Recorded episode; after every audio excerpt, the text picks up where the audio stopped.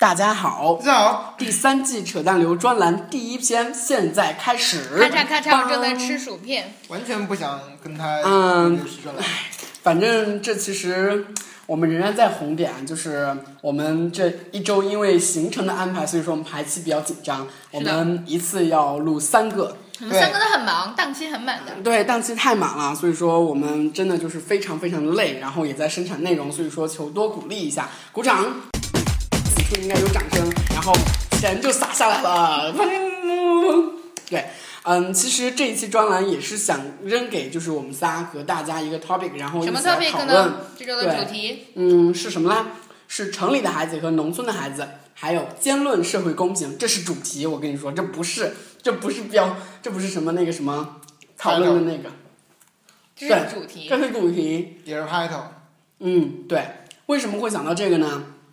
因为从我想专栏的时候，我想到了我的人生体验。又是小镇青年，然后走进大城市，然后不要这样说。然后然后又郭敬明了，是怎么地啊？嗯，还好，我只是小学的时候喜欢郭敬明而已，就是初中开始就不太喜欢其实。我觉得扯淡流不是说是郭敬明不是典型的那种小镇走到大城大城市的人。啊，我我只说是呢，我觉得我只是说跟郭敬明那个经历去比，啊，对，其实郭四娘的经历比我还要郭四娘是什么经历？他妈精彩。跟大家讲一讲。讲一讲想当年我还读他的书的时候，他经常就，他不止一次这么说过，就是他是四川自贡人，嗯对对对对。然后考到了上海，方言方言跟我一样的，就是中个子说的。大家好，我是四川自贡来的。大家好，哎我是四川自贡来的。然后他是考高考以后考到上海大学，嗯，对对对对。然后学的是广播呃编导吧，应该是。嗯然后他当时一到上海以后，就发现，呃，上海大学还不叫复旦大学，就是上海大学大部分都是本地本地学生、嗯本地人去上嘛。啊所以大部分好多，比如说他们平常上课的时候，老师也会说上海话，然后他们，平平常交流的时候，他也出去玩啊上什么的上海话。都是。然后再加上他那个时候是小镇青年，人家都使用很好的手机，嗯他当时没有手机，嗯所以他就很自卑。然后包括他办自己去办，跟同学一块儿出书、办杂志，嗯嗯嗯。然后结果拿拿上稿费以后，终于就可以去去那个那个奢侈品店，那去买东西。然后就是说，他说就很，他说自己印象很深的一次经历就是去一个店里买一双鞋。他说这，他问这个鞋怎么洗，然后那个那个那个店员就说这个鞋不能洗，不能碰水。然后他就说那可以擦吗？然后那个店员直接冷冷地就说一句说，如果您平常走的地方有土的话，那我建议您不要买这双鞋。然后他就觉得自己受到了刺激。他这算什么刺激啊？我他妈大学马上要结束了，还没有进过奢侈品店，这算不算刺激？刺激就是有一个质的飞跃，所以说，你还没有这求接受这样的刺激。所以说就是前一阵儿，就是呃呃，大家都会议论说郭敬明各种炫富啊，各种怎么怎么着，买奢侈品乱七八糟，我觉得是一种报复。对，其实还挺正常的，我觉得，因为是他的自由嘛，他是正当正当的合法收入，为什么不呢？其实炫耀也是一种自由，对。对炫耀也是我们的而且他那个那个钱又不是偷来抢来的。对，我们就在炫耀，因为我们在吃东西。有可能我的专栏，嗯，听众们可能是在饥肠辘辘的时候，或者是在跑步的时候听的。我们吃东西也是一种炫耀。其实对比郭敬明的成郭敬明的成长经历，我的成长经历还也算是从小城镇走到大城市吧。就就是初中和小学都是小镇上的，然后到了高中就到绵阳市，就四川省的第二大城市。然后大学的时候就到了北京。其实我的体验其实还蛮深刻的，就在这方面，就是像我小学和初中的朋友圈，或者就是我认识的人，或者就是老师朋友，其实我直观的说吧，就真的是眼界，你知道吗？就是眼界和用的东西都不太能比得上绵阳市，甚至就是更不更不用说北京了。就是我从文公镇，就是我们那个小镇，然后到绵阳市的时候，嗯，我丢了一个特别特别大的脸，你知道吗？我的英语口语本身就不好嘛，然后我的工作就是我把工作这个单词 jobs 念成了 job，、然后我就在高中的课堂上就是念就是 my job is what what what，然后他们都不懂什么叫 job，然后我说工作啊，然后他们就哄堂大笑了。这个是对我价值观的一种崩塌。我说我靠，这什么东西啊？我们老师就教我的是 job 呀，就我感觉就是小镇上，其实人们说是金子会发光，但是我一点都不信这个观点，因为其实你想，我们之所以考进北大，其实内因是关键了，我承认。但是内因的那种种子的发芽，或者是智力的启蒙，或者是自己知识的积累，其实和环境是有关的，甚至是和对资源。我想在这里接一个话题，嗯就是还是这个话题本身，因为我今天上了一、呃一门课叫做社会分层，嗯老师就专门讲了教育分层。他就说，尤其是在中国现在的情况下，我们的小学和初中呢是普及是义务教育，嗯，所以好像寒门出身是一个不相关的。嗯因素，嗯一个不相关的影响因素，但其实它有巨大的差异。为什么？因为嗯、在教育资源非常不不公平和教育质量内部差异巨大的条件下，比如说一个呃乡镇或者一个农村的孩子，他去上了小学和初中，但是他的那个质量非常低；城里的孩子上了小学和初中，质量却非常的高。对对对，而且中国一个情况是，寒门呢可以接受初中初中教育、低等教育和基本教育，不是低等教育，是基本教育。制义务，而且大学呢也是一个这样的情况，为什么？因为中国大学异常的便宜，嗯中国的大学简直就是白送倒贴。你知道我们的一个鸡蛋市场价也五毛钱，但是市场里只煮熟的鸡蛋只卖四毛，嗯，所以是倒贴我们的，所以这就造成了中国教育的两头都非常的便宜，但是高中 啊，好恐怖！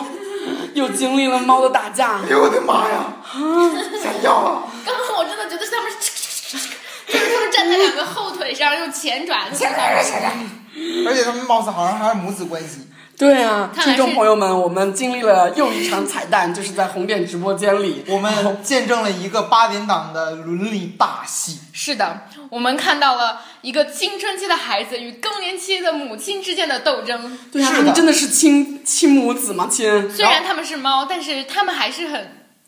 然后他们还是坐着做好了进攻的架势，然后要干嘛了？逼得这个母亲跑到马烧盆里边挖了一个坑，自己蹲了进去。好。我们我们回到这个话题，对对对，呃，于是就造成了上不上高中是一个非常大的抉择，因为上高中的人几乎会选择上大学，而不上高中的人可能就止步在基本教育。所以，呃，英语就是一个非常大的亮面，因为在边远地区，英语老师的质量特别差。对。有很多那个我的这个教授呢，他就给我讲，他当初在做田野调查的时候，他去广西的一些非常偏远的小学、初中、高中做分别做采访，就是那些来自村里的孩子，他到嗯。镇上去上高中的时候，他就会丧失巨大的学习兴趣，就是一很大一部分原因就是英语成绩太差，而且他们基础很晚。我们按理说小学就应该已经开始学习英语了，嗯但是很多孩子到高中才开始学 A B C，和他的在原来就在镇里的同龄人是无法匹及的。，还有包括其他学科，就比如说前一阵我看了一档电视节目叫《汉字英雄》，就是一帮小孩儿上去就是写汉字，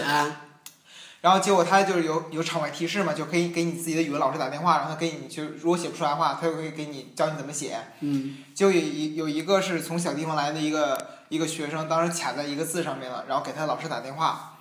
那个老师接了以后叫他的字，结果是错的，然后当时底下的评委是于丹和高晓松还有几个人，他们就当时说，咱们干干脆甭当评委了，咱们去向下支教吧，这这实在是就是连连语文老师教孩子教的都是错的，而且这个资源是个恶性循环呀、对，本身其实为了社会公平，我们必须要兼顾，就是高考，就是必须要坚持高考的公平性、透明性，信息要透明公开，然后要就是全国的标准要一样，都要严格的监考，这是对的。就是因为高考其实是寒门子弟入校，就是入高校的一个门槛。他如果经历了高考的话，他可以进大学，对吧？嗯但是在高考之前，我们为了准备这个高考，所有的学校就是为了进行这个公平的竞争，他必须要花费极大的力气给他的应届高三的毕业生。所以说，学校都把最好的资源、最优质的老师，然后嗯，进行了就是最利于他们就是准备高考，利于他们备战高考那些时间表之类的。对，所有的学校都是。付出了巨大的精力，然后要求学生也尽可能的去做，但是学生尽可能做有几个标准：第一，他所处的环境；第二，他得到的资源，资源就包括硬件资源、软件，软件就包括教师，师教师是很关键、很关键的。我们都知道，就是因为我们都体验过高考，就是文科、理科都一样。比如说，你一个文综老师，你的历史老师不擅长教给你如何答题，你的地理老师不擅长教给你如何去辨认地球，如何去分辨经纬度这些方法，如果真的没有教你，这真的让你去自学是一个很难的过程。还有包括比如说高考这种东西，虽然说相对公平，嗯，但实际上就比如说对于高考的趋势、命题的方向，对这些信息的优势，其实真的是大城市、大中城市要当当时远远大于当时我们老师就说，他就其中说一句说，咱们学校再怎么努力的话，你也不可能跟人大附或者去北京四中比，人家旁边就是北京考试院。那你说人家拿到的资源能跟我们拿到资源对一样吗啊，这个你想就是在北京内部，你想就是真的极端比较的话，就是一个乡镇高中和北京市的市属高中，甚至是人大附和我们文工镇的一个市属啊一个镇属的高中相比的话，它真的就差的不止天壤一点。云泥之别。对，首先是它的资源问题，就是我们考虑一个四川省吧，就以四川省为例，四川省为什么会现在的教育现状是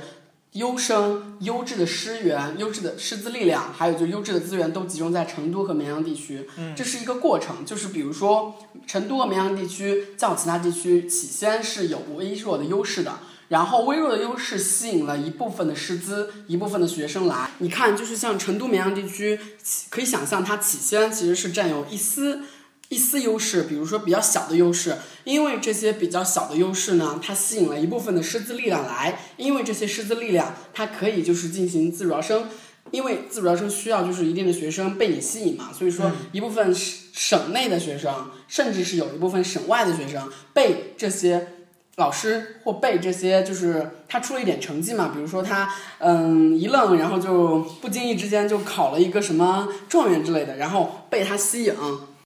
他们会被吸引，然后被吸引之后，其实优质的资源、优质的师资，然后加优质的学生，其实是很容易出成绩的，因为关键就在于学生很优质，所以说教学的难度会变很低。所以说然后环境会形成对，就优质的循环做做作死，作死的循环之后，成绵地区成为四川教育的龙头，然后越来越成为龙头。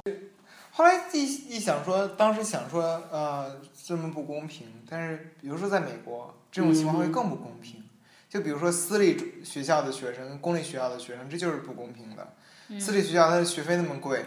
然后他们享受的是最好的资源。公立学校甚至比如说一个班只有一本教材，因为嗯在在美国教材很贵很贵。哎，其实我在一直在想，就是我们在讨论寒门能否出呃贵嗯、才子贵族嘛，就是贵族。然后我们嗯在讨论社会公平。第一，我是我个人就有一种观点是，首先这个社会本身就应该是不公平的。对。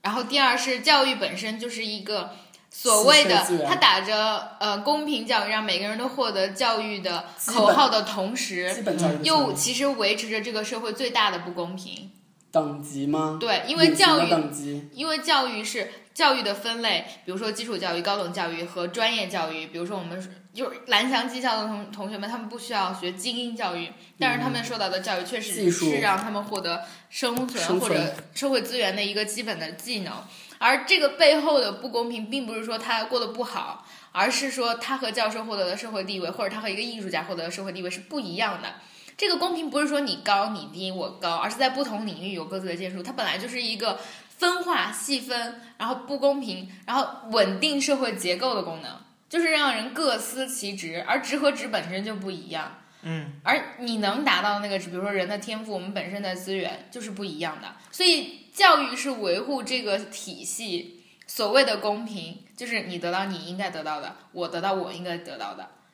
但是其实理想主义的说法是，人生而不公平，但是却就是始终在追求一个公平。嗯嗯，说中国的教育，我觉得最基本的公平没有实现，是体现在这儿的，就是比如说偏远的山村，那些孩子们九年义务教育实现，甚至都无法实现。虽然国家补贴他们，但是他们的家庭觉得就是没有必要，或者就是真的就没有金钱去供养他们的生活费，因为现在甚至是有补贴嘛，九年义务教育，但是没有办法去补贴他们的生活费的情况下，他们九年义务教育的权利都没有了。就是对啊，这而且这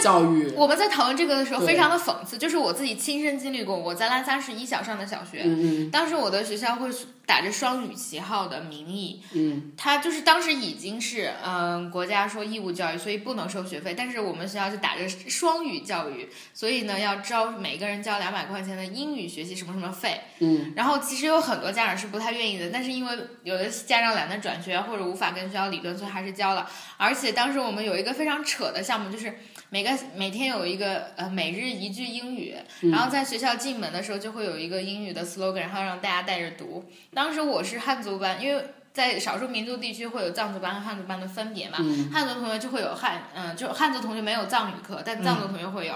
而我是当时我在那个汉族班的班长之一，然后我就说，就轮到我们班值班，就是你知道小学门口会跟老师说老师好，让大家就是呃下车啊什么的这些东西。然后当时我就亲眼见在一个见着一个家长，他在送他的孩子进来的时候，拒绝让他的孩子读英语，读那一句英语，他就说我们已经是呃学了中文了，然后我们还要再学一门外语。然后我们不需要英语，就不用学，你们不要逼他。然后他就拒绝接受这种教育，而且我知道有很多汉族班的、呃藏族班的同学，在当时那种条件下，就是他们也不在乎，因为他们知道，就是比如他们以后的社会福利会非常好，他们也不需要或者怎样治，就是用我的话说，就是混日子，他们会本身的拒绝这样的就是教育机会，而且他们你知道吗？他们会有，就比如说有一种，比如说他们。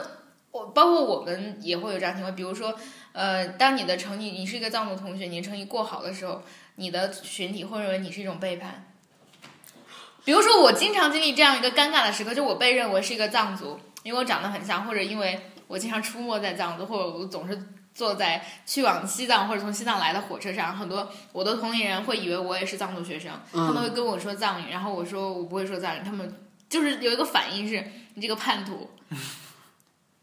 然后或者当我当他们知道我是北大，他们还以为我是藏族的时候，他们会就会对你有种敌意，反而认为你背叛了他所在的那个阶级，或者你背叛了你之前在的那个东西。所以你知道这种事情在英国同样的发生，我之前就跟大家你们两个 share 过，嗯就是。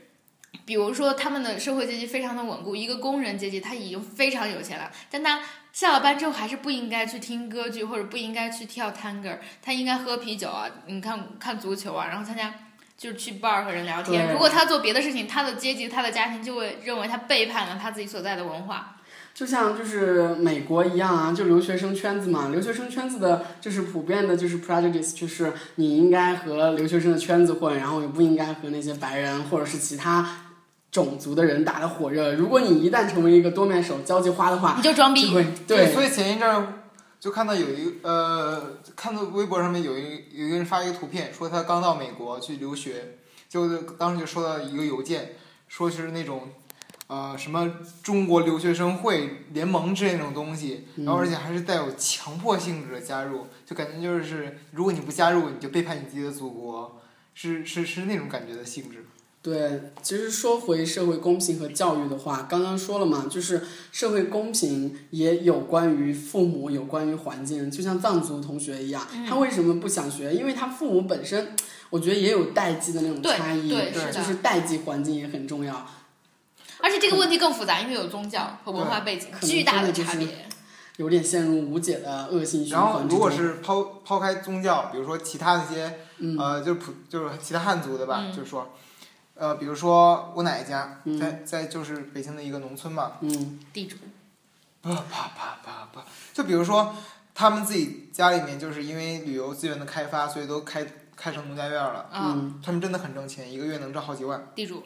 然后所以他们就根本不不在乎自己的孩子能能能不能就是找到就是上接受好的教育。对，而且这种事情在广东或者深圳或者中国的东南沿海也是，对只要你能挣钱，你能经商，你的教育程度我们不 care。对，就比如说他们会叫自己的孩子在他们的店里面去打工。嗯嗯提前就去打工，就说，因为他们毕竟说，因为他们从自己的角度出发，他们反正自己在，因为没没有接受良好的教育，但是他们获得了现在很好优渥的生活，所以他们也觉得说没有教育无所谓，所以他们认为自己的孩子也不需要接受那么好的教育。所以你看，但比如说一个，如果一个律师或者一个医生或者一个大学教授，他们一定会让自己的孩子接受相应的教育。对，或者比如说一个非常有钱的经济高管，他如何让渡自己现在的社会地位，继让孩子继承自己的这份现有资源？一个非常重要的手段就是教育，让他镀金，把他送出国外，或者让他上北大而。且国外的很多都希望就是成为一个家族名校，就是整个家校友族都是会这个。是的，是的，而且校友校友的推荐会比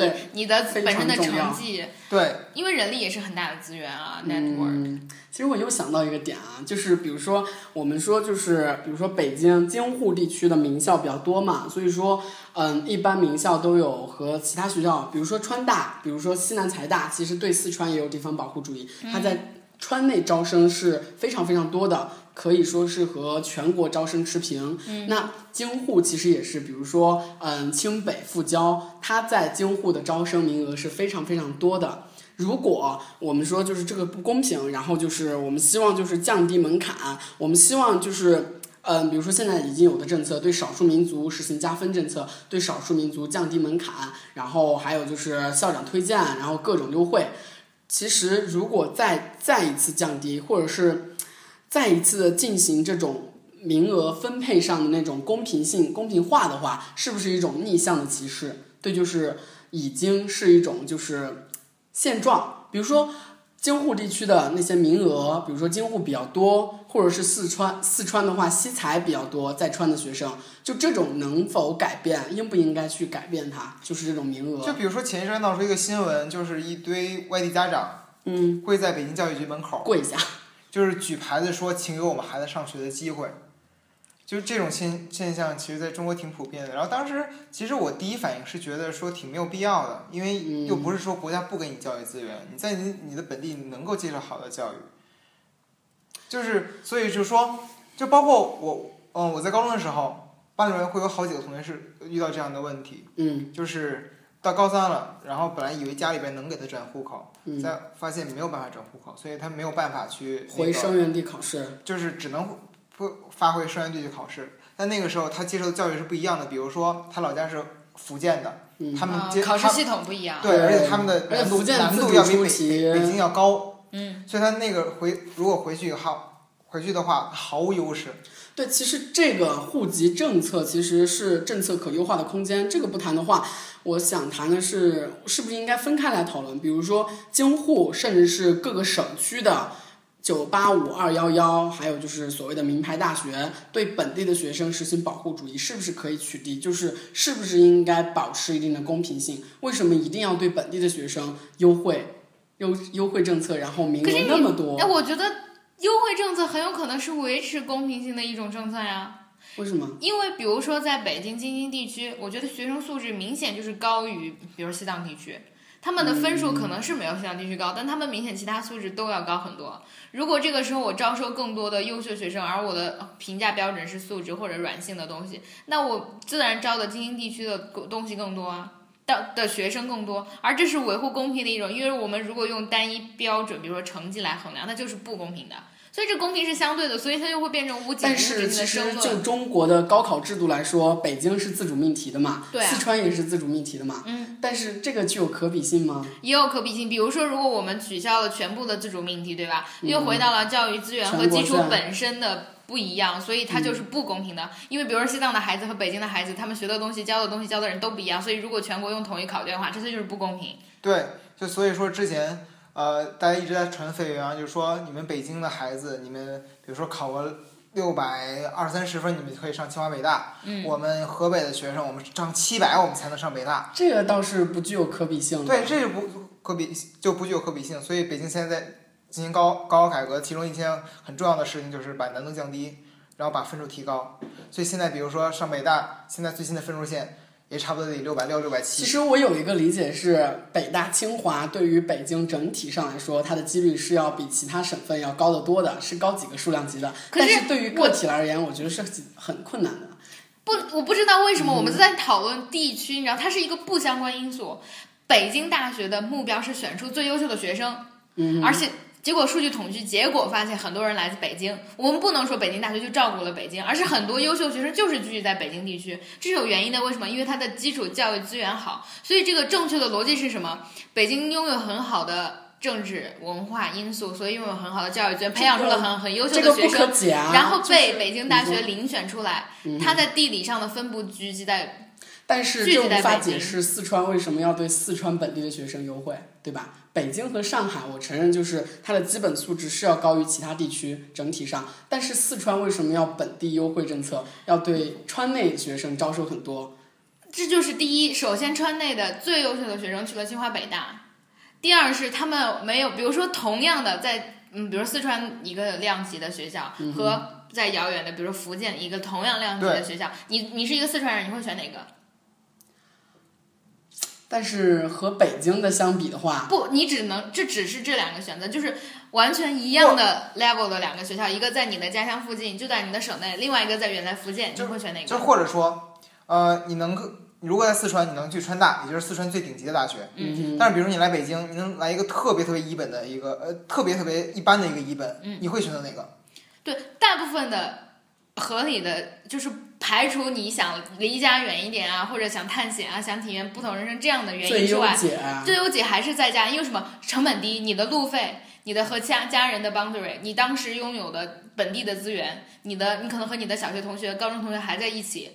这些对于一个在大学或者准备就业的大学人生人而言，是一个非常合理的选择。所以本地的人也就自然的有本地情节，选择本地大学。它也就反映出来了一个结果是，当地大学，比如说四川省的大学，对四川招生的名额要占的更多，。而且也会帮助四川去尽量去留下那些相对优秀的人才。嗯哼，所以它是一个，当然我也存也存在地方保护主义，就是老老师们确实这个学校也有这样的 intention 或者这样的动机，对，所以它是一个，我觉得是一个互动，它不是单一因素，或者不是应该我们就在指责它不公平，或者指责我们有这样的倾向，地方保护其实根本不是，我觉得很多时候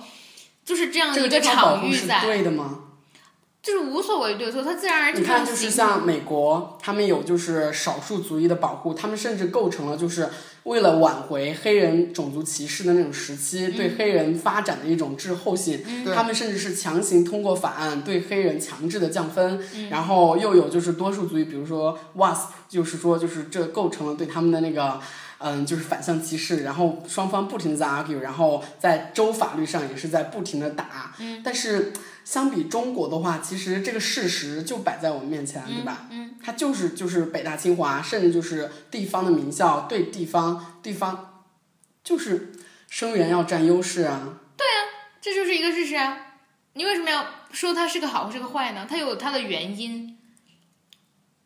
可不可以调节和优化，还有改善？它已经是一个在各种因素下的最优调节，它出现了这个结果，就是不应该吗？不应该去完善和调节它吗？我觉得非常 ridiculous 一副。如果你在暗示，比如说四川学生应该分布全国各地，这个本来就没有，就是你你在地理上的差距是没有什么。我们无法去探寻在制度上是否有政策上的倾斜，是吗？